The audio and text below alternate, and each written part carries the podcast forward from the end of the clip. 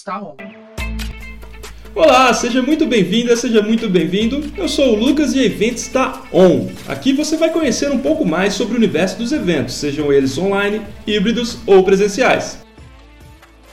Os eventos presenciais estão cada dia mais perto da retomada com seus protocolos de segurança e passaportes de vacinação que já vão sendo aplicados nos eventos teste.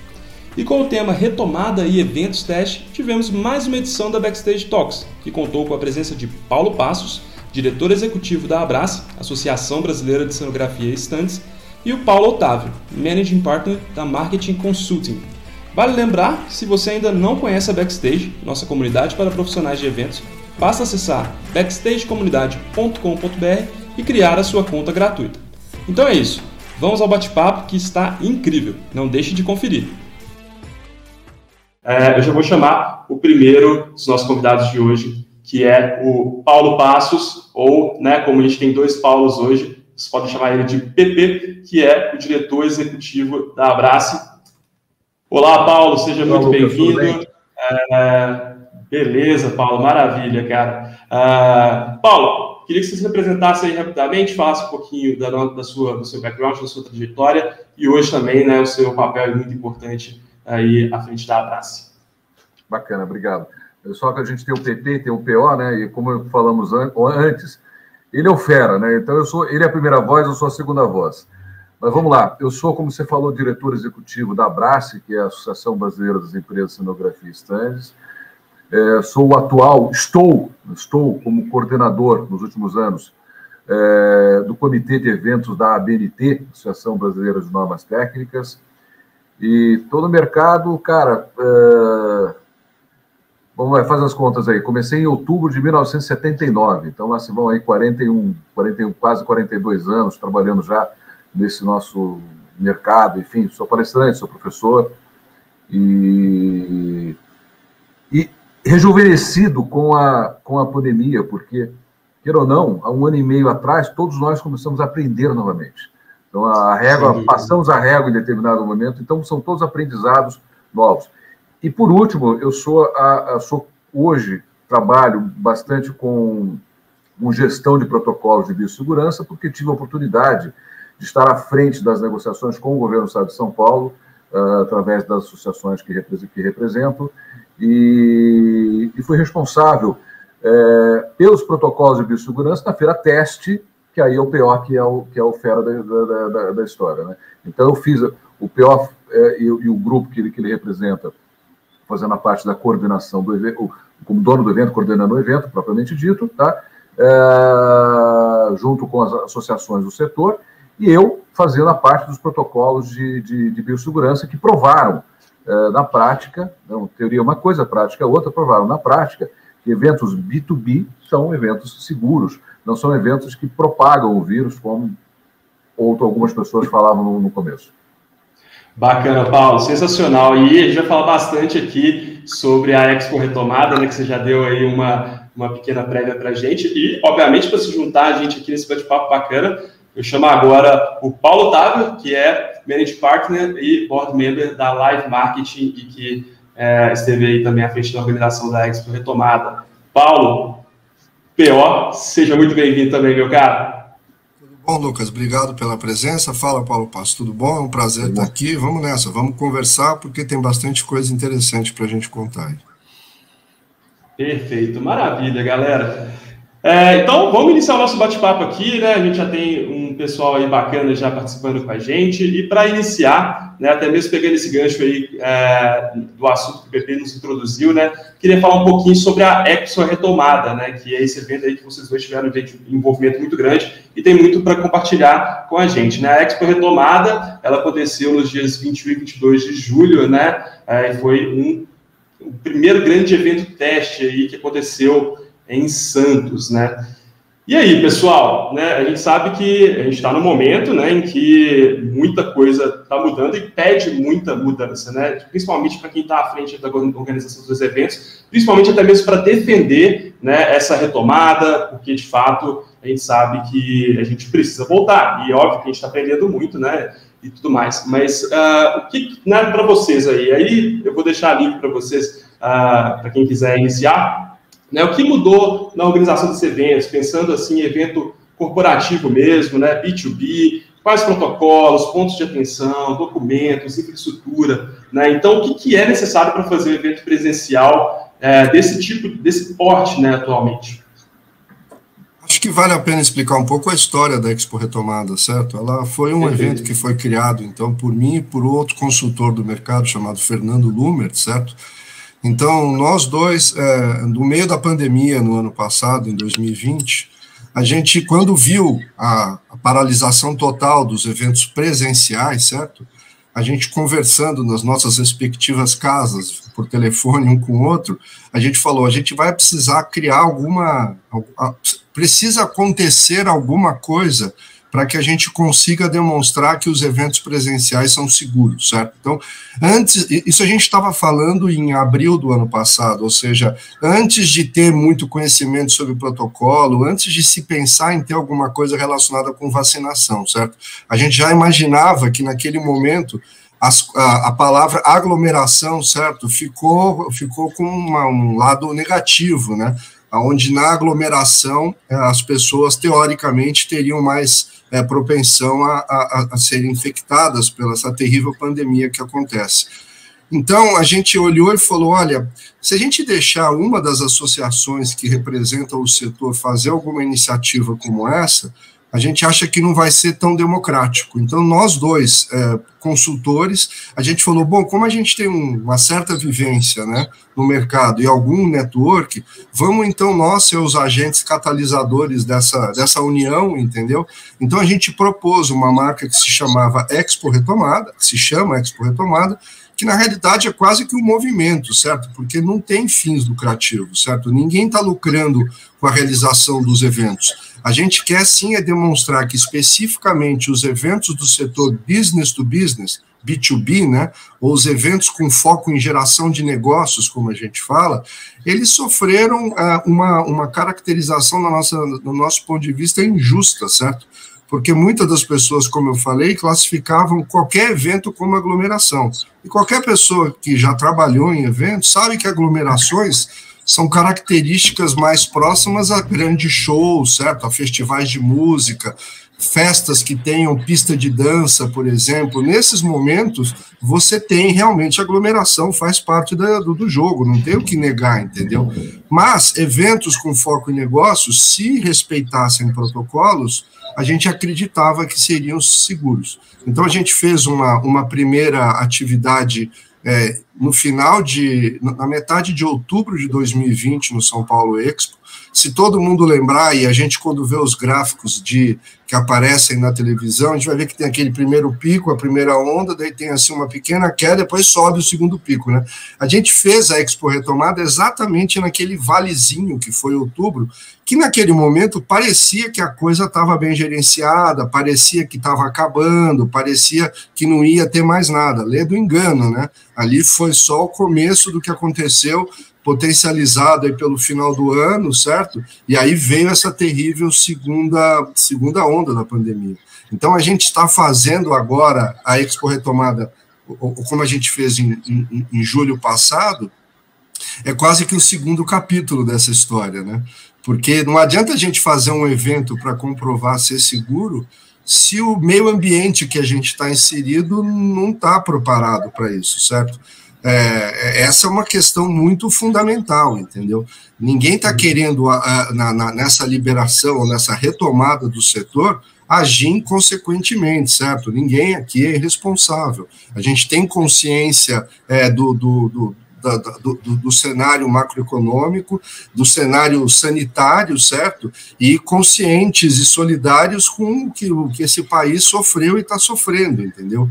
Mas existiu essa possibilidade de demonstrar que, através de protocolos, é, como, como todo mundo já conhece, distanciamento, máscara, álcool gel, uma série de outras coisas, os eventos que não geram aglomerações, como, por exemplo, os com foco em negócios, poderiam eventualmente começar a retomar suas atividades. Porque notamos, basicamente, se você for pensar, há 18 meses, né, de, né, com, essa, com essa dinâmica de paralisação geral. Agora, pessoal, tem duas coisas, né? A primeira é hum, quantas pessoas aguentam 18 meses sem receita, certo? A gente pode imaginar que, além do sofrimento da, da, pandemia, tem o sofrimento adicional, que pessoas que trabalhavam nesse setor ficaram absolutamente sem geração de renda, certo? E, uhum. e isso você cria uma situação terrível, certo? Porque você pode ter perda de, de, de, de, profissionais do setor, que quem é que pode aguentar 18 meses? Então, muita gente foi realizar outras atividades para tentar se virar, certo? Então, essa situação como um todo, eu acho que agora está entrando numa normalidade, porque nesse último dia 21 e 22 de julho, que a gente fez em Santos o evento teste, a gente teve, então, o apoio do governo do estado de São Paulo, no ponto que for, foi a Secretaria Estadual de Saúde e Municipal da Saúde de Santos que forneceram os testes, certo? Para que a gente pudesse realizar a demonstração ao vivo desses protocolos, onde todas as pessoas foram testadas antes, aquelas que eventualmente tivessem algum sintoma seriam, foram impedidas de entrar no evento, certo? E aí aquelas pessoas que estavam dentro estavam todas testadas. A gente depois pegou uma amostra dessa população total e fez um segundo teste para comprovar então que durante a realização ou a participação do evento elas não sofreram nenhum tipo é, de infecção, certo? Então, essa eu diria que foi a característica básica dos eventos teste testar as pessoas antes e monitorar essas pessoas a 7, 14 dias, certo? E eventualmente até fazer uma testagem adicional pós-evento para que a gente pudesse fornecer esses dados para o governo do estado, certo? Esses dados estão sendo encaminhados agora nesses próximos dias, onde a gente está consolidando as informações. Vamos chamá-las de informações científicas, certo? Porque a gente fez esse monitoramento e a gente sabe realmente como essas pessoas quem são essas pessoas e como elas se portaram durante e depois. E a gente acredita que com, esse, com esses dados que a gente vai fornecer ao governo do Estado, o governo do Estado, então, passará essa informação às prefeituras, as 646 prefeituras que existem no Estado de São Paulo, certo? E aí os prefeitos, que em última instância são as entidades que liberam ou não a realização de eventos, certo? É, a, a gestão da, da, da, pandemia em si tem muito da, da, da, do que os prefeitos e que os vereadores fazem, certo? Porque cada evento precisa de um alvará de funcionamento, certo? Você precisa pedir uma autorização, você, você precisa respeitar as normas dos bombeiros, tem uma série de, de pontos que você tem que fazer, e esse alvará, ele não foi liberado durante muito tempo, certo? Lá em Santos, a gente foi o primeiro alvará oficial depois de muito período, muito tempo, e a gente acredita que com esse fornecimento dessas informações, desses dados científicos, tanto o governo do estado quanto as prefeituras vão se sentir novamente seguras em emitir esses alvarás de funcionamento para que o setor volte à normalidade. Então, só para finalizar, todo esse processo eu chamo que isso foi uma recuperação de confiança, certo? A gente precisou demonstrar e recuperar a confiança, não só de quem organiza, mas principalmente de quem participa, certo, dos eventos. Né? Então, teve um momento do ano passado que nem nós, que somos do setor de foco em negócios, queríamos que acontecesse. Mas agora a gente acredita que existem condições básicas para que possa se se, reini se reiniciar esse, esse processo, certo? Então, tem uma série de coisas que depois a gente pode discutir, quais são esses impactos operacionais, financeiros, tal, mas eu acho que agora está demonstrado, então, que existe essa recuperação da confiança no setor. Muito bem. Perfeito. Eu, eu queria só pe pegar carona só com o Paulo aqui, com o PO. É, ele falou um negócio agora que é muito importante.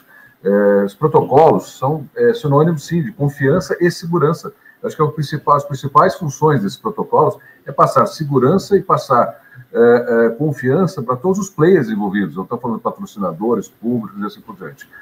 É, fazendo um, um, complemento ao que o Paulo o Kopioff comentou, como é que nasce esses processos todos? Aí eu, eu, aí eu falo agora como representando uma das associações envolvidas.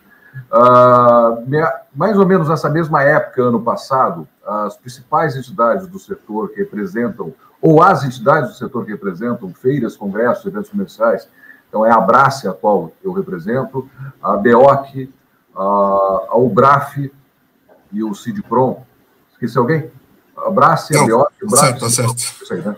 É, nós é, é, criamos o protocolo, que é o, é o que a gente está falando hoje em dia. Então, esse protocolo, na verdade, ele tem como base, primeiro, o know-how internacional, todo o know-how dessas empresas que têm multinacionais no mundo inteiro. Então, e lembrando que a pandemia no Brasil ela foi ela começou na, na, na China, depois foi para a Europa, depois é que ela veio para América, para as Américas. Então a gente pegou muito conhecimento que já estava acontecendo lá. A gente estava começando a pandemia aqui, a China já estava voltando. Já tinha exposição no mesmo mês de março do ano, da, do daquele ano, ano passado, já estava voltando exposições lá. Então a gente pegou um pouco do conhecimento lá, agregamos ao nosso conhecimento.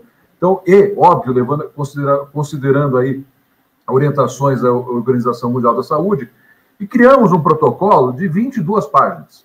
Esse protocolo, nós, nós a, essas associações, é, nós contratamos o Hospital das Clínicas, que é uma referência mundial, para olhar aquilo. Porque uma coisa é falar, isso aqui funciona, outra coisa é você pegar um, um especialista e falar, isso aqui funciona, deixa eu dar uma olhada. Então, o Hospital das Clínicas olhou aquilo ali, tirou coisas.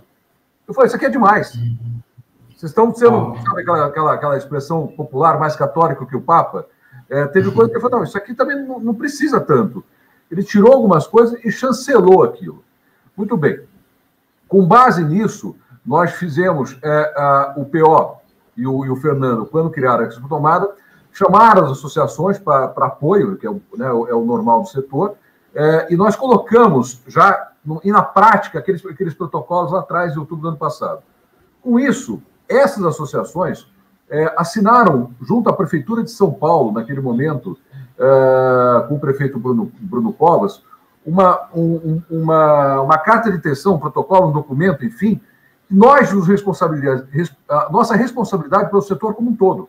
Então, por exemplo, a Abrace, naquele momento, ela se responsabilizou não só pelas montadoras que são filiadas à, à nossa, à nossa entidade, mas a todas as montadoras que fossem trabalhar na cidade de São Paulo. Então, é a força de uma entidade é, representativa é, por isso que eu sempre falo assim: associem, é, entrem nas suas associações, participem. Essa, a gente precisa da força de vocês. Muito bem. É, for, fizemos a primeira Expo Tomada. A questão de seis meses atrás, é, liderados pela secretária Patrícia Ellen, aqui do governo do Estado de São Paulo, nós tivemos uma reunião é, onde o, setor, a, a, o governo do Estado de São Paulo queria falar com o setor de eventos. Tá? Naquela reunião, é, eu tive a oportunidade, o privilégio de, de, de falar pelo grupo, o seu porta-voz do grupo, onde nós explicamos o seguinte: olha, feira é feira, show é show e casamento é casamento. Tudo importante. Um evento social ele tem a mesma importância de um evento esportivo ou de uma feira de negócios. É, apenas são completamente diferentes. São distintos. Não tem um que é melhor. Não existe isso. É, e sim que são completamente diferentes. E aí, naquele momento, nascem as conversações que terminam com os eventos testes do governo do Estado de São Paulo. Então, o governo, o que, que ele fez? Ele fez uma série de eventos testes por tipologia. E é isso que é o, que é o, é o grande segredo da história. E a Expo Retomada foi o primeiro, o primeiro é, desses grandes eventos que aconteceram. E quando o governo nos chamou, chamou as entidades, falou, queremos fazer os eventos testes, não tinha outro caminho a não ser nós chamarmos o PO e o Fernando, que são os experts, que têm a marca, que criaram lá atrás. Cara, vamos nos, vamos nos unir novamente.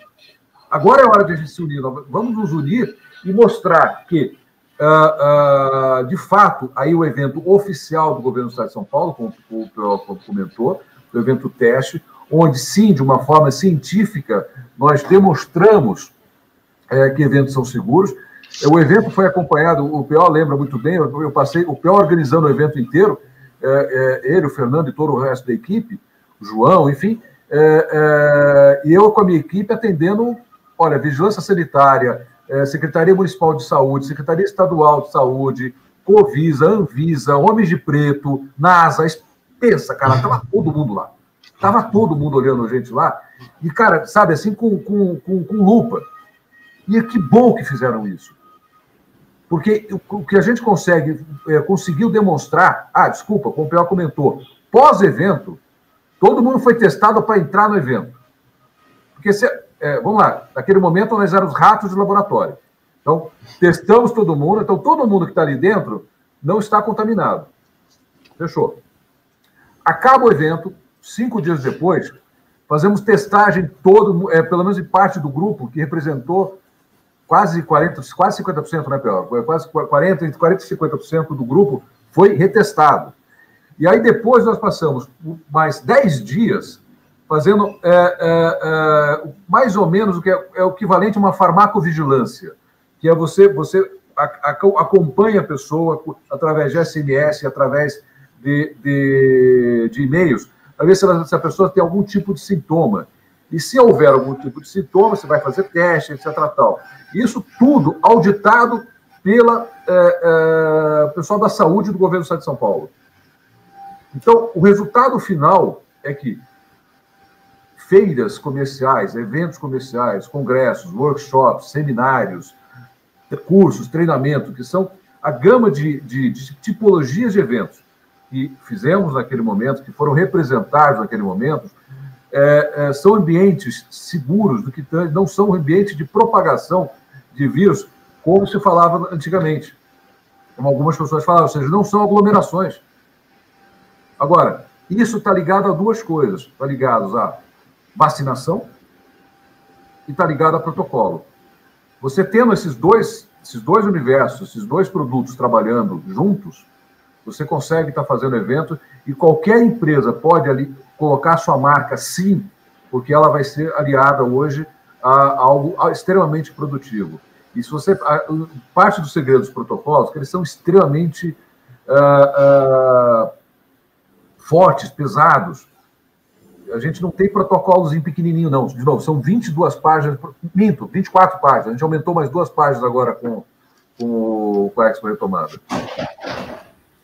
Ah, maravilha, maravilha, PP, PO. Excelente, é, é uma excelente perspectiva para a gente, né? Isso, e isso é muito bacana. A gente já vai cair, inclusive, nessa questão de viabilidade econômica, porque a gente sabe que quando a gente está falando de evento corporativo, existem muitos interesses, né? Existem, existe a organização, as empresas que estão lá, existem os patrocinadores, enfim. Então, é, isso é, e essa retomada, essa perspectiva de retomada, é muito importante para o setor. Mas até pegando o gancho aqui, a gente recebeu é, já algumas perguntas, né? Inclusive, queria reiterar aqui para a galera, mandem perguntas aqui, que a gente está aqui também para discutir esses pontos com vocês. A Sheila ela perguntou, né? Queria saber o que vocês pensam sobre exigir comprovante de vacina para acesso aos eventos daqui para frente? Olha, eu tenho uma resposta bem simples, certo? Essa recuperação da confiança agora, é, a gente está então buscando, vamos dizer, a viabilidade administrativa dos eventos, certo? Você precisa de alvarás, você precisa de apólice de seguro, você precisa de uma série de. Ou seja, está claro que a gente não está falando aqui de eventos clandestinos, de gente que gera aglomeração na esquina. Não é essa a nossa praia, certo? Está claro isso. Então, a viabilidade administrativa é essa, certo? Você conseguir viabilizar administrativamente através de comprovações, de alvarás, que você pode realizar o evento. A segunda, eu diria, que é a viabilização sanitária, certo? Aí não é papel do organizador de eventos, certo? Aí é o papel do Estado, do Estado que eu falo nos três níveis, né? não Estado em si, a cidade, o Estado e o país, em gerar segurança sanitária através da, da vacinação, certo? Então, todo mundo, eu estou quase já tomando a segunda dose, eu tomei a AstraZeneca, certo? Eu estou para, acho que é mais uma, mais uma ou duas semanas eu já tomo a minha segunda dose, entendeu? Então, eu acho que existe aqui no Brasil uma propensão muito grande de pessoas quererem se vacinar, certo? Pelo que eu saiba, tem fila de gente para querer se vacinar, certo? Acho que a fila é uma demonstração do comportamento civil e, e comprometido do cidadão brasileiro com a situação, certo? A gente tem países que a gente vê fotografia no jornal e, o, e os governos estão at indo atrás das pessoas para se vacinar, estão dando dinheiro para as pessoas se vacinar. Aqui não é o caso. Aqui, se tiver vacina, vai todo mundo se vacinar amanhã. Então, eu diria que se o governo eventualmente exigir é, comprovante de vacinação, não vai ser um problema, certo? Vai ser um facilitador, porque a grande maioria das pessoas, creio eu, está querendo se vacinar o quanto antes, seja uma dose, duas doses, da marca que for. E aí, se todo mundo tiver, se todo mundo que eu falo é a população economicamente ativa, né?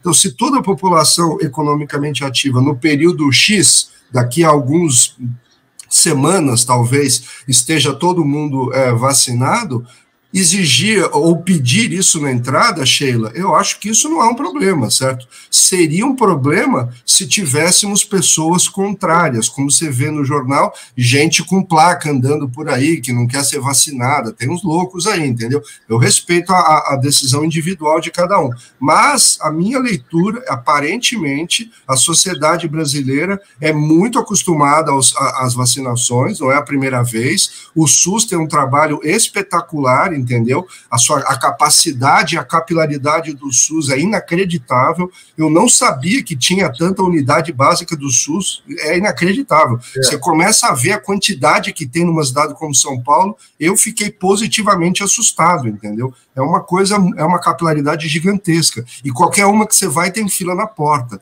Então eu acho, se a gente está numa curva de retomada de confiança e com o passar do tempo ou o governo falar sobre isso, né, regular, porque não está regulado, tá, Sheila? Hoje não tem nenhuma orientação é. sobre se deve se pedir ou não. Mas talvez, se o governo pedir a comprovação do, do, do SUS, vai ser um documento a mais que a gente vai botar na bolsa ou na carteira e nós vamos mostrar com prazer e com gosto para dizer que a gente realmente foi vacinado, que a gente é consciente, né? Somos todos conscientes, temos empatia com os outros e está aqui a minha prova de vacinação. Então, não vejo isso como um problema, eu vejo isso como uma provável atividade que pode vir a acontecer aqui.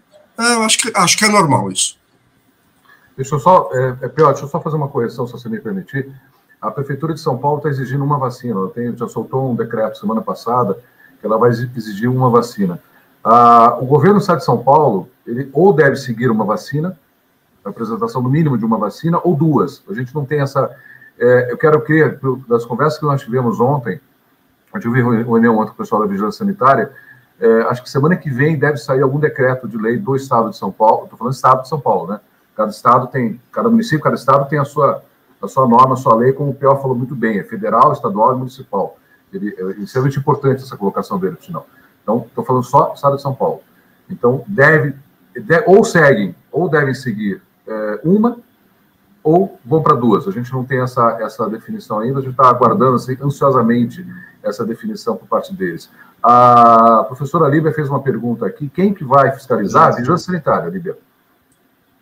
A vigilância sanitária. O, o governo do Estado de São Paulo deve, inclusive, fazer um, um, Eles estão analisando juridicamente como fazer isso. Eles estão criando uma espécie de um portal, que nem a Prefeitura de São Paulo tem. Você vai ter que assinar um documento ao tirar o alvará do, do evento, que você está seguindo os protocolos setoriais. Né? O governo do Estado de São Paulo vai fazer a mesma coisa. Então, você vai ter que colocar lá que você está seguindo o protocolo do, do setor, né? Uh, uh, vai ter lá disponível o protocolo para quem, quem não, não, não tiver por algum motivo, né? E a vigilância sanitária é o primeiro órgão que vai estar tá, que vai tá fiscalizando. Se terão outros, eu não sei, tá? E óbvio, há uma autorregulamentação também nossa do setor, porque é, é importante que, que, que, que, a gente trabalhe da forma correta, da forma certa, e, a, a, a, e os protocolos eles têm que ser seguidos à risca, porque basicamente a gente está falando da saúde dos, nossos públicos como, como um todo. É, eu acho que tem um lado importante que é o lado da consciência de quem organiza, certo? Todos nós estamos conscientes e cientes da situação terrível que a gente está passando, certo? Mas, ao mesmo tempo, de novo, eu acho que existem agora condições técnicas, administrativas e sanitárias que possibilitam a realização consciente, né? Tanto que eu uso sempre essa palavra. A gente é a favor de uma flexibilização com consciência, não é uma flexibilização irrestrita, certo? Então eu vi que o Irã aqui está perguntando sobre eventos sociais, entendeu? Ou, ou acho que ele até está falando aqui. Eu vou até explicar. Sua pergunta precisa de um pouco mais de tempo, que você vai falar de feiras gastronômicas, festivais de música, arte e eventos sociais. Então aqui acho que vale fazer a diferença. Né, é o seguinte é, eventos sociais, a gente sabe que, por exemplo, vou dar um exemplo, certo? Todo mundo já foi numa festa de casamento, né? Numa festa de casamento, você vai pedir para todo mundo ficar sentado 100% do tempo? Esse é o objetivo. Você vai conseguir cumprir esse protocolo e fazer com que as mesas tenham distanciamento, um metro e meio entre as pessoas, certo? E todo mundo vai ficar sentado, vai falar, não, tem uma hora que a noiva vai querer cortar o bolo e nós vamos querer dançar todo mundo junto. Então, aí, isso que eu te falo, a própria dinâmica do evento é que vai ou restringir ou facilitar a realização dele, certo? Um, eu, então, eu acredito que os eventos sociais, né, a gente vai falar, eu vou usar o exemplo aqui do casamento, que talvez seja mais fácil, depende da dinâmica. Teve gente que eu conheci que fez o casamento via Zoom durante a pandemia, certo? Porque estava no desespero, queria casar. Sim. Teve gente que não convidou a família, porque queria fazer um negócio mais íntimo e assinar o papel e não convidou a família. Então você vê que as, as execuções vão depender da consciência da pessoa por trás. Eu acho que fazer uma festa agora, onde você saiba que vai ter aglomeração, o exemplo da pista de dança, eu acho isso uma loucura, entendeu?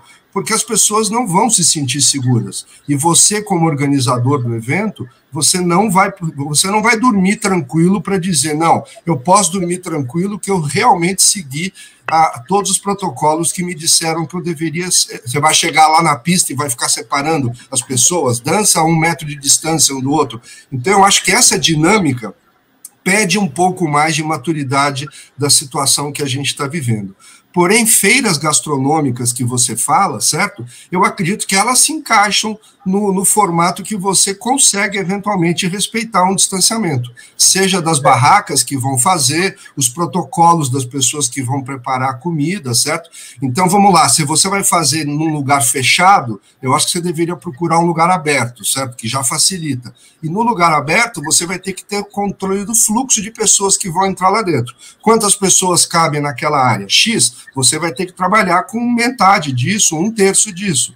A gente, na Expo Retomada, a gente utilizou o Centro de Convenções de Santos, que é moderníssimo e super atual. A gente até inaugurou o Centro de Convenções agora. A gente utilizou uma sala no segundo andar que tem 3.800 metros quadrados. A gente poderia colocar lá tranquilamente 3.800 pessoas, certo? Uma pessoa por metro quadrado. Não é uma conta tão difícil de fazer. Mas nós trabalhamos com um máximo de 750 pessoas não simultâneas. Né? Então a gente criou uma sensação de, de vazio, né? Vamos, vamos ser bem sinceros. Quando você entrava lá no, no segundo andar, a sensação que você tinha é que não estava lotado e que estava vazio. Esse era um protocolo que a gente queria demonstrar, certo? Então a gente assumiu, avisamos para todo mundo: olha, pessoal, os corredores não vão estar cheios. Você não pode ter mais de duas pessoas no seu stand.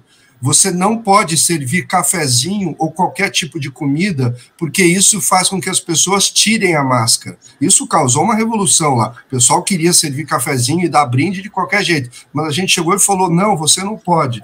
Então a dinâmica do evento, se você conseguir respeitar os protocolos, você, como organizador, vai conseguir realizar, certo? Mas, por exemplo, um festival de música. Eu já, na minha vida pessoal, eu já organizei durante 10 anos evento corporativo durante outros 10 anos música e, e, e, arte, e esses últimos 10 anos mais nesse, nessa área de eventos de negócio. Eu tenho certeza que você fazer um show onde você vai ter que respeitar o distanciamento social de um metro, vai inviabilizar economicamente, e mais do que isso, você não vai ter aquela vibe do evento que é o que precisa, certo? Aquela sensação de, de senso de pertencimento, a conexão sua com o artista e o artista com a audiência, não vai acontecer se estiver todo mundo sentadinho ou todo mundo a dois metros de distância. Então não é o momento de fazer festivais de música, não é o momento de se fazer casamentos que vai ter é, é, pistas de dança. Isso precisa de um pouco mais de tempo. Mas feiras, congressos ou um seminário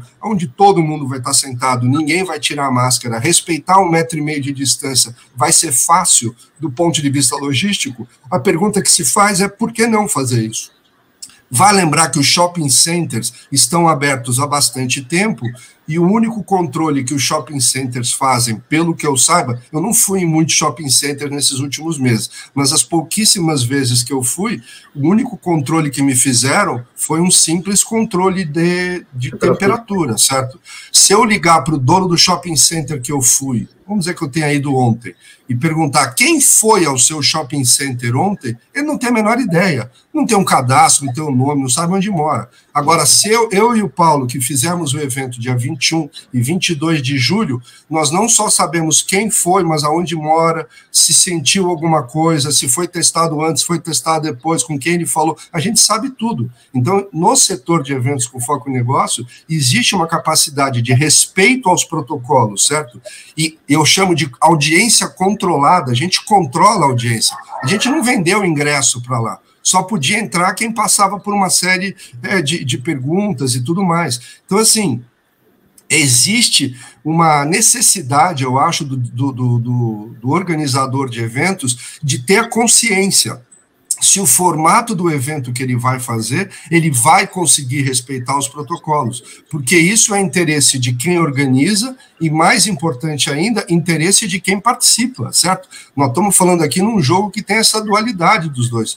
Para fazer a Expo retomada, a Prefeitura de Santos chegou e falou qual é o CNPJ que vai entrar.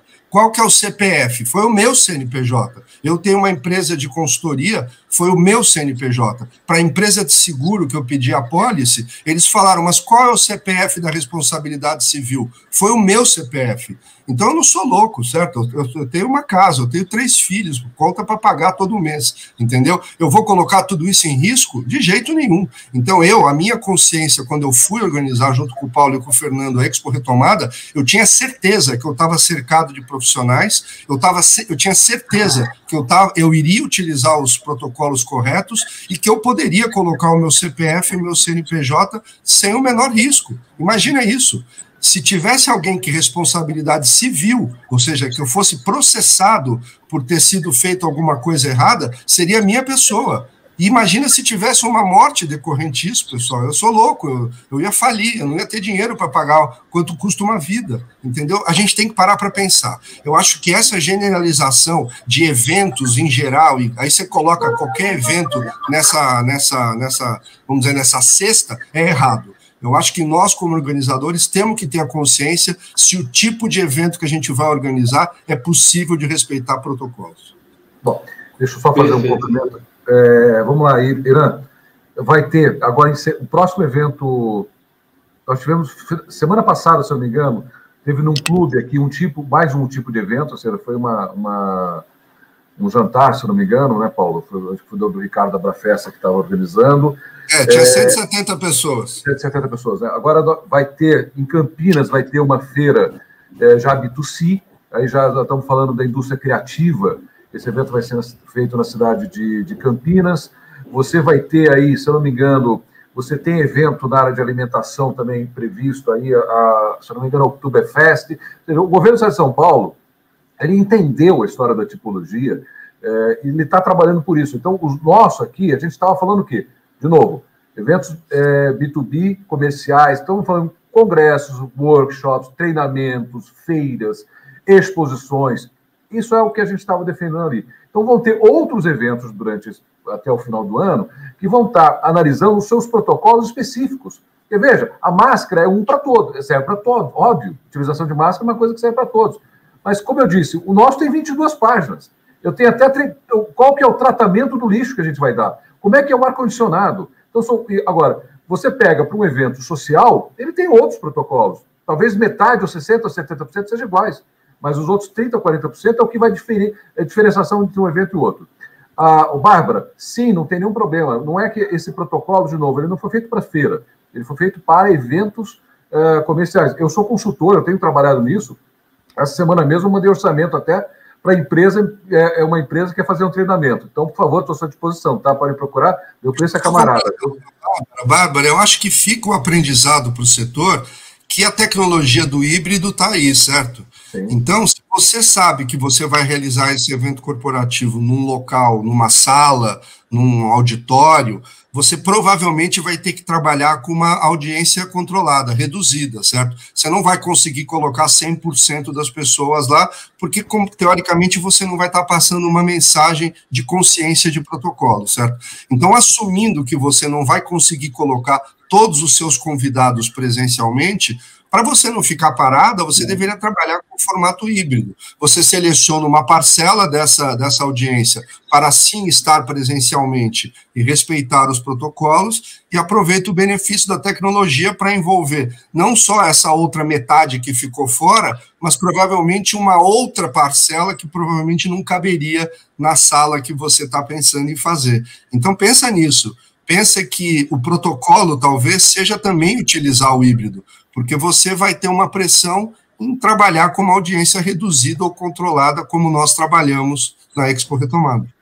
É, o, o, Zé Roberto, se não me engano, aqui ele fala como é que a gente acha que vai mudar, que vai mudar nos eventos. Eu, particularmente, eu tenho uma percepção, de novo, a gente tem que trabalhar sempre com tipologia. O que funciona para um não quer dizer que vai funcionar para outro.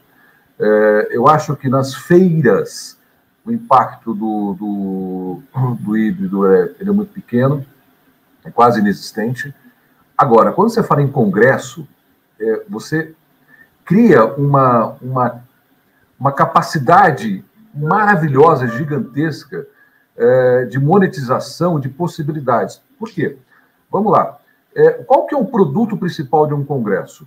É conhecimento.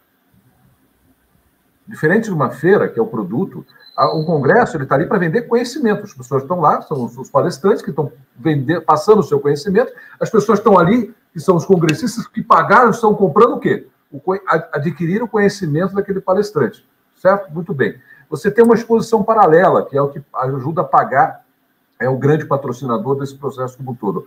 Olha que bacana. Eu acho, pelo menos, você vai ter congressos. A minha, minha bola de cristal, né, que boa parte da bola de cristal nossa falhou, né, Paulo? Vamos ver se essa minha eu consigo acertar. É, a gente deve ter congressos um pouco mais elitizados. Então, você tem uma. A participação no congresso talvez seja menor fisicamente, mas com um público mais elitizado. Mas aquele congresso que era para 5 mil médicos, vou falar um congresso médico, 5 mil, agora pode ser para 40 mil. A diferença é que aqueles 5 mil vira talvez 3 mil presenciais e os outros 37 mil, se é que eu fiz a conta certa aqui, vão ser online. Eu, por exemplo, eu sou um médico, o congresso ele, ele vai acontecer em Fortaleza, para dar um exemplo, tá? Eu estou aqui em São Paulo, é, eu não consigo participar daquele congresso, não vai dar tempo. Então eu posso comprar online. Ah, eu estou começo de carreira, não tenho dinheiro, mas o doutor PO vai dar uma. Eu vou comprar apenas a palestra do doutor PO naquele congresso. Então você consegue estar. Tá, é, é, monetizando de formas maravilhosas. Então, o que, que acontece? Para toda, para toda crise é uma oportunidade. Nós passamos aí esse, esse ano e meio aí, numa, talvez a maior crise da história pessoal é, e profissional de todos. É, a gente tem que tentar enxergar onde é que está o copo meio cheio aí, e descobrir onde é que estão as oportunidades. É, tem várias oportunidades nascendo. É, e óbvio que o negócio da, da, dos protocolos, ele, é, ele é, tem um time específico, por mais que eu acredite que tem coisas aí que vão ficar por um bom tempo, bons anos, tomara que fique pelo menos o álcool, lavar as mãos, a máscara quando você tiver alguma, alguma tiver gripado, alguma coisa nesse sentido, que a gente antigamente dava risada, né? A gente via lá o japonês na televisão passando quando ele estava gripado, ele usava máscara, a gente, nossa, nossa, olha, dava risada. Hoje não, hoje a gente descobriu a importância disso. Então são coisas que a gente deve tá, deve ficar para sempre aí. Eu vou responder, Zé Roberto, um abraço, tudo bem? É, é, é, o seguinte, eu acho que você botou aqui que o retorno é com mesmo mindset pré-pandemia. Eu acho que se isso acontecer, vai ser para mim, na minha opinião, um fracasso, certo? Se a gente, em 18 meses de paralisia total e de repensar os nossos propósitos, a gente não reviu as nossas estratégias, eu acho que se a gente voltar com o mesmo mindset, vai demonstrar que nós somos um setor que tende a acabar, certo? Porque se a gente não mudou nada de perspectiva nisso, depois que a gente passou esse período, né, e longo, longo até demais, eu acho que fica uma, uma questão para a gente discutir aqui. A minha visão, eu acho que sim, a forma será impactada, os eventos, pelo menos nesse curto prazo que eu chamo próximo ano, eles serão menores. Eles não serão menores não somente por causa dos protocolos, mas eles serão menores porque todas as empresas estão revendo custos. Então, o problema não vai ser você fazer a forma menor. O problema vai você ser, ter a relevância, certo? Porque vai ter muito evento que vai desaparecer, pessoal. Tenham certeza disso. Se já não desapareceu, vai desaparecer. É, porque a relevância não, é aquela coisa, né? O cara já estava tropeçando, alguém foi lá, empurrou, ele realmente caiu, entendeu? Então a relevância é o ponto que a gente tem que entender. E se você for pensar, o hibridismo, essa tecnologia que o Paulo Passos falou, só vai ajudar. Né? Então a gente tem. A minha visão é que sim, os eventos serão menores, e por outro lado, sim, nós teremos mais eventos, porque você não vai estar participando só dos eventos que você pode ir fisicamente, você vai estar participando dos eventos que você pode ir virtualmente. Então, essa, essa dualidade de menor e mais, eu acho que vai fazer com que o mercado cresça mas vai ter que crescer de uma forma diferente. Se a gente voltar com a mesma mentalidade antes da pandemia, na minha opinião, é um fracasso. O, a Silvia perguntou aqui da, da montagem. Silvia, na Expo Tomada, a gente testou também, to, todo mundo, na verdade, todos foram testados, não foram só os visitantes. A testagem começou no, no primeiro início, no, no, início da montagem eh, e terminou no final. Então, houve esse controle total. A, a APAS, por exemplo, vai exigir vacinação completa de todo, todo mundo que estiver trabalhando na montagem. O protocolo ele não é feito só para o visitante, é todo um processo. A própria Abrace, entendendo isso lá atrás, nós criamos um protocolo das montadoras, porque assim, é, é, é, o processo começa dentro da casa da gente, não é só no, no, no pavilhão, na, no, na VM ou no, ou no, hotel. Então ele começa o processo da defesa do nosso funcionário, da nossa equipe, é, é, da segurança e da saúde, da saúde dele. O, a Renata aqui perguntou de aí. Deixa eu só completar, deixa, deixa eu completar o da Silvia. Silvia, eu já organizei mais de 250 feiras em 25 setores da economia, certo? É, eu lembro de uma discussão uma vez que eu tive com um grande diretor de operações da Rita Exhibition chamado Anselmo Martins. Se ele estiver ouvindo, um grande abraço para o Anselmo, entendeu? Mas era isso. Naquela época, estou falando há 10 anos atrás, é, a gente queria fazer com que todas as pessoas que trabalhavam na montagem do evento usassem EPIs, tá? Capacete, luva, viseira, não tinha pandemia naquela época, certo? A gente estava pensando na segurança das pessoas que trabalham, né, que montam os estandes, exércitos de pessoas dependendo do evento. E o Anselmo chegou para mim esse tempo e falou: P.O., isso não vai funcionar se a gente obrigar as pessoas a usarem EPI, isso não vai funcionar. Eu cheguei para o Anselmo e falei, mas como é isso, Anselmo? A gente não está fazendo isso porque a gente quer. A gente está querendo fazer isso porque as pessoas precisam ter consciência que elas vão se sentir mais seguras. Né? Então, isso eu estou falando de 10 anos atrás. Então, a montagem agora, se você for na maioria dos eventos, a grande, eu não vou dizer a totalidade, porque tem sempre um ou outro aí que não, não tem consciência, mas eu diria que a grande maioria tem essa consciência do porquê usar o EPI.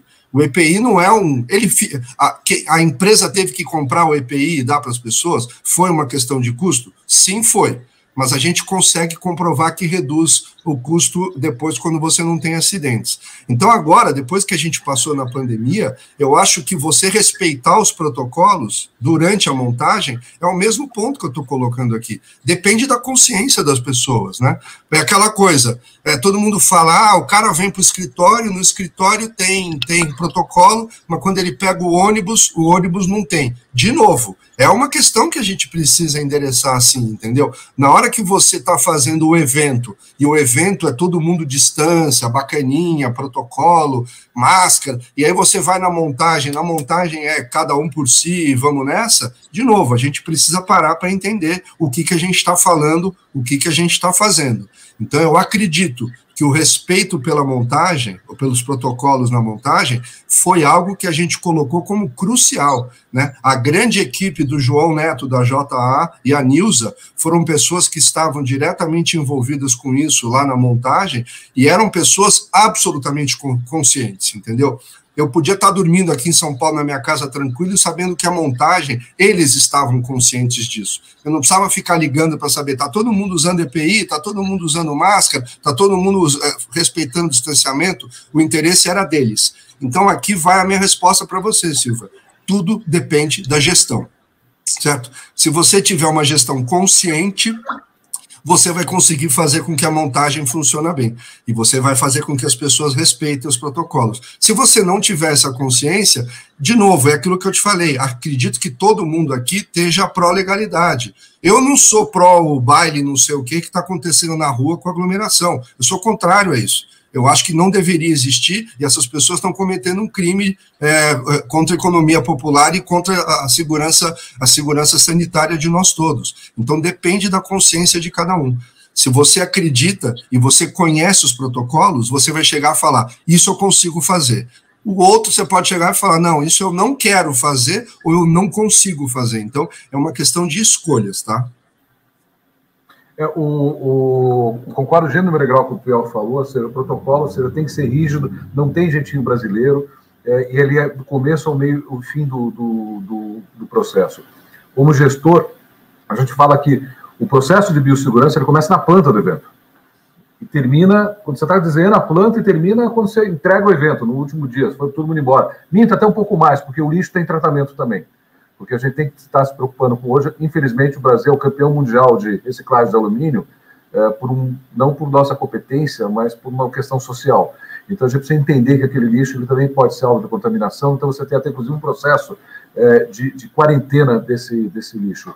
É, Renata, você perguntou a IB. A IB, quando você pega os protocolos oficiais, você tem uma, um, quase uma página falando de AIB. No, que nós finalizamos as nossas negociações esse ano com o governo do Estado de São Paulo, que ainda não foram publicados, mas, mas serão publicados nos próximos dias, nós negociamos o seguinte: a IB é só seguir o AIB de bares da, é, é, da turma que entende disso, que é a Associação de Bares de Restaurantes Similares. Então, o que vale para uma lanchonete do McDonald's, o que vale para o restaurante da esquina, o que vale para um, um restaurante dentro do shopping, vale para a gente também. Então, se em algum momento falar lá que ah, pode comer em pé, a gente vai poder comer em pé. Se falar que não pode, não pode. Então, são protocolos que na, trabalham é, juntos. A APAS, por exemplo, que é uma feira que tem degustação em 150% dos estantes, tem que seguir os dois protocolos. O protocolo que nós, do nosso, nosso setor, junto com o protocolo de, de, de, de bares e restaurantes. Então, isso foi uma ideia, não, não, não tem esse privilégio, a ideia foi de um cara chamado Carlinhos, que é o presidente do Sindiprom, uh, que deu essa sugestão, que foi acatada, aceita pelo, pela, pela turma do governo do Estado de São Paulo na mesma hora. Então, então respondendo. O que eu acho é o seguinte: você, como estava pensando em organizar o evento, você pensar, nós, na Expo Retomada, nós proibimos que as pessoas, os expositores servissem café ou comida nos seus respectivos estantes. E o único objetivo que a gente fez isso é porque a gente fala: se você servir café, você está pedindo para a pessoa tirar a máscara, certo?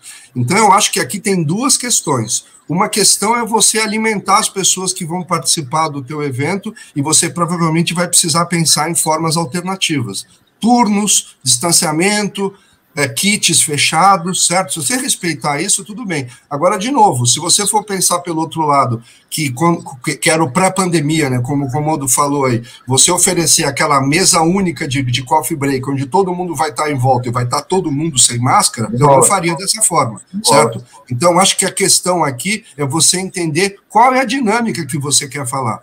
Agora, você fala, eu não posso fazer um evento se eu não for alimentar as pessoas. Então, você vai ter que adaptar, né? criar momentos, criar turnos, é, dividir, aumentar espaço, separar os kits de uma outra forma, entregar os kits. Você vai ter que pensar nisso. Então, Porque o momento que eu penso, o que se fala é que durante a alimentação você está sem máscara e esse é um momento de propiciar você é, é, gerar infecções. Lá na Expo Retomada, a gente tinha no andar de baixo uma praça de alimentação como vocês podem imaginar, um espaço enorme com mesas a distâncias enormes, sei lá, não medi, mas era quatro metros de distância entre cada mesa, e cada mesa podia sentar duas pessoas, sendo que a gente tinha aquele plexiglass no meio, certo? Então ficava uma pessoa sozinha de um lado e outra pessoa sozinha com um plexiglass no meio. Essa era a praça de alimentação. De novo, a gente estava querendo respeitar os protocolos. Ah, mas e se tinha um grupo de quatro pessoas? Ia ter que separar, não ia dar para almoçar todo mundo junto.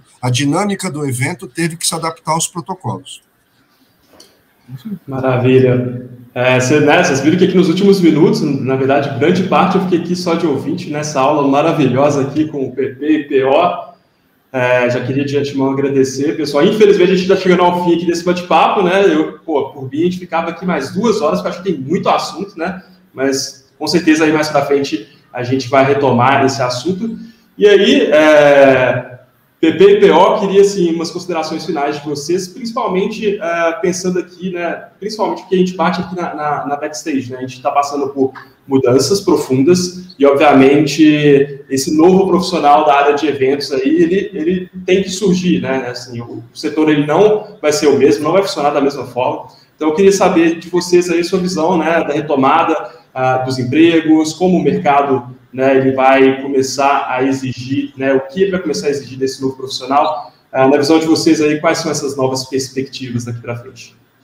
Olha, o que eu acho é o seguinte, eu acho que isso é tão sério e tão profundo, essa coisa da, da, da, das competências, vamos chamar assim, para quem trabalha no setor de eventos, que isso me despertou a vontade de voltar a estudar. Agora eu estou estudando, eu estou fazendo um mestrado na Fundação Dom Cabral, em Belo Horizonte, e esse meu mestrado é exatamente sobre isso. Quais são as competências necessárias nesse mundo híbrido, certo? Então, eu estou realmente me aprofundando e estudando isso, porque eu acho que essa mentalidade pré-pandemia ficou lá no passado. A gente tem um momento novo. Se alguém quiser dar uma olhada, acompanhe. Eu, hoje no, no, LinkedIn, até o meu LinkedIn, Paulo Octávio Pereira de Almeida, está lá no LinkedIn. Eu publiquei, eu, eu publiquei, não, eu republiquei um estudo feito pela McKinsey, que é aquela consultoria de gestão, e eles falam quais são essas competências nesse futuro, nesse futuro híbrido, nesse futuro que a gente chama, eles chamam de né, o futuro do trabalho, entendeu? Então, o que você vai ver ali é que sim, existe uma série de coisas que vão impactar. Se a gente não se propuser a querer aprender, ou se a gente não se propuser a querer entender quais são essas dinâmicas, e a gente achar que o passado a gente conhecia tudo e vamos fazer como era o passado, pessoal, eu não acredito muito nisso, tá? Depois, se alguém acreditar, depois até acho que mais ou menos em março do ano que vem, a minha dissertação de mestrado vai estar pronta. Se alguém quiser, depois até posso dar. É chato pra caramba ler, né? São 120 páginas de blá, blá, blá. Mas eu vou falar só sobre isso. Eu vou falar quais são essas competências. Então, nós não podemos gastar esses 18 meses que a gente passou sem poder trabalhar, sem querer ter aprendido nada, entendeu? Então, eu acho fundamental. O híbrido ou a tecnologia veio para nos ajudar veio para aumentar as audiências, veio para dar mais conveniência. Mas a gente não pode esquecer que eventos presenciais oferecem a convivência. Então, tô, o que eu estou falando é que hoje existe o dilema da convivência e da conveniência. As palavras podem ser parecidas, mas não são, certo? A convivência nós vamos fazer presencialmente e a conveniência nós iremos acessar ela de forma digital. A soma dessas duas palavras eu acho que é muito poderosa e isso é que vai dar sucesso para que a gente consiga continuar trabalhando com eventos pelos próximos milhares de anos. Lucas, obrigado pela oportunidade, estou sempre à disposição. Eu, eu, eu sempre apanho, quando eu falo depois do PO, o PO, fala, fala super bem, é um showman, e, e eu, eu fico sempre depois dele, aí eu fico até numa situação incômoda. Mas eu estou aprendendo, ele é meu professor, eu fico olhando, tentando entender. E essa palavra que a gente tem que estar tá usando é, é aprendizagem, é aprender. O P.O. comentou muito bem, ele está seguindo essa, esse mestrado dele. Eu fui para outro lado, por exemplo, eu aprendi esse ano é, a fazer registro de produto, na, peticionar produto da, Anvisa eu fui descobrir novas, eh, novas situações, ou seja, uh, também estou, estou, voltando a estudar, mas também dentro dessa área de, de, de protocolo, de biossegurança, de segurança, que é uma área que eu é um novo aprendizado que a gente tem. Então, o que, que, eu falo muito? É, eu comparo muito o profissional de eventos a médico, falamos isso antes do início da, da nossa transmissão, a medicina. Então vamos lá, você tem, é um, o cidadão é um médico, então nós temos aqui um profissional de evento. Só que ele pode ser um oftalmo, ele pode ser um gastro, ele pode ser um ortopedista e assim por diante. Nós aqui também é a mesma, mesma coisa. Nós podemos ser organizadores de congressos, podemos ser organizadores de feiras, podemos ser organizadores de festas e assim por diante. Ou pode ser um organizador, pode ser um técnico nessa área e assim por diante, pode ser um fornecedor e assim por diante. Muito bem. O médico, é, já, se eu não me engano, há uns 30 anos, salvo engano, ele, ele precisa estudar. Se ele não estudar, ele perde o título de, de especialidade dele, de especialista dele, que é a famosa acreditação. Então, ele precisa fazer X pontos em X tempo. Se ele não conseguir esses pontos, ele perde o título, ele pode perder o título dele. Continua sendo médico, mas a especialização dele ele perde. No nosso caso, a mesma coisa. Não adianta só você. Ah, eu fiz uma faculdade de arquitetura, engenharia ou administração ou de eventos lá atrás e pronto, acabou. Não, para. Você precisa estar estudando o tempo todo. Você precisa estar entendendo o que, que é. A Vanessa Martin, que eu vi aqui, a professora Vanessa Martin, ela é professora, mas eu, sou, eu, sou, eu vejo a Vanessa estudando o tempo todo. A Vanessa é a pessoa que ela dá aula o tempo todo e estuda, acho que é metade do tempo, ela dando uma aula, metade do tempo dela é aprendendo. Ela está ela tá se reciclando 24 horas por dia. Eu não sei nem como é que ela consegue tempo para fazer tudo isso. É, é, então, a gente, qual eu acho que para mim o segredo do profissional é estar tá sempre estudando, aprendendo novas técnicas, novas tecnologias. Eu, eu para quem me conhece, é, é, conhece um pouco a minha história, sabe que meu pai foi inaugurou o Parque Embi em novembro de 1970, foi diretor Salão Automóvel, diretor Salão da Criança, um dos principais diretores de feiras, um dos primeiros diretores de feiras do Brasil. E óbvio que eu, eu tenho meu pai né, em autoestima. Uh, agora, fazer uma feira, como meu pai fazia na década de 70 agora, não ia dar certo. As coisas mudam. E mudam o tempo todo. Né? E o mundo muda de uma velocidade fantástica. E, o, e, quando a gente fala de feira, que é a minha praia, como a gente falou, eu sou um feirante, é, feira é vitrine do mercado. E aquele mercado ele muda muito rápido. É, sem citar nomes, e o Paulo falou muito bem, você tem feiras que acabaram nesse período aí, que não, e não acabaram pela pandemia, não. Acabaram porque a feira não conseguiu acompanhar porque quem, o gestor daquela feira não teve capacidade, ou não teve visão, enfim, ou, ou possibilidade, oportunidade, não sei, de entender quais, quais são as mudanças que estavam naquele, tendo naquele mercado. Nós tivemos aí grandes feiras na história do Brasil, como a UD, a FENIT, FENASOFT, que foram feiras, são as maiores feiras do Brasil, e que acabaram. E elas não acabaram por incompetência do gestor, acabaram porque aquele mercado mudou. E a feira, ela acabou se tornando outras coisas. A FENIT, por exemplo, que era a maior feira, eh, eh, ela virou mais de 20 outras feiras, mais temáticas, mais segmentadas, mais setorizadas, mais B2B, menos show e mais, mais focadas. Em compensação, você nasce outros produtos, como, como o Fashion Week, que tem uma outra pegada. Então, é são as mudanças que tem no mercado. E para que isso a gente consiga estar acompanhando essas mudanças no mercado, qual é o segredo? Estudar, participar de lives, conversar, aprender, ensinar. Esse, é, para mim, é o grande segredo da história.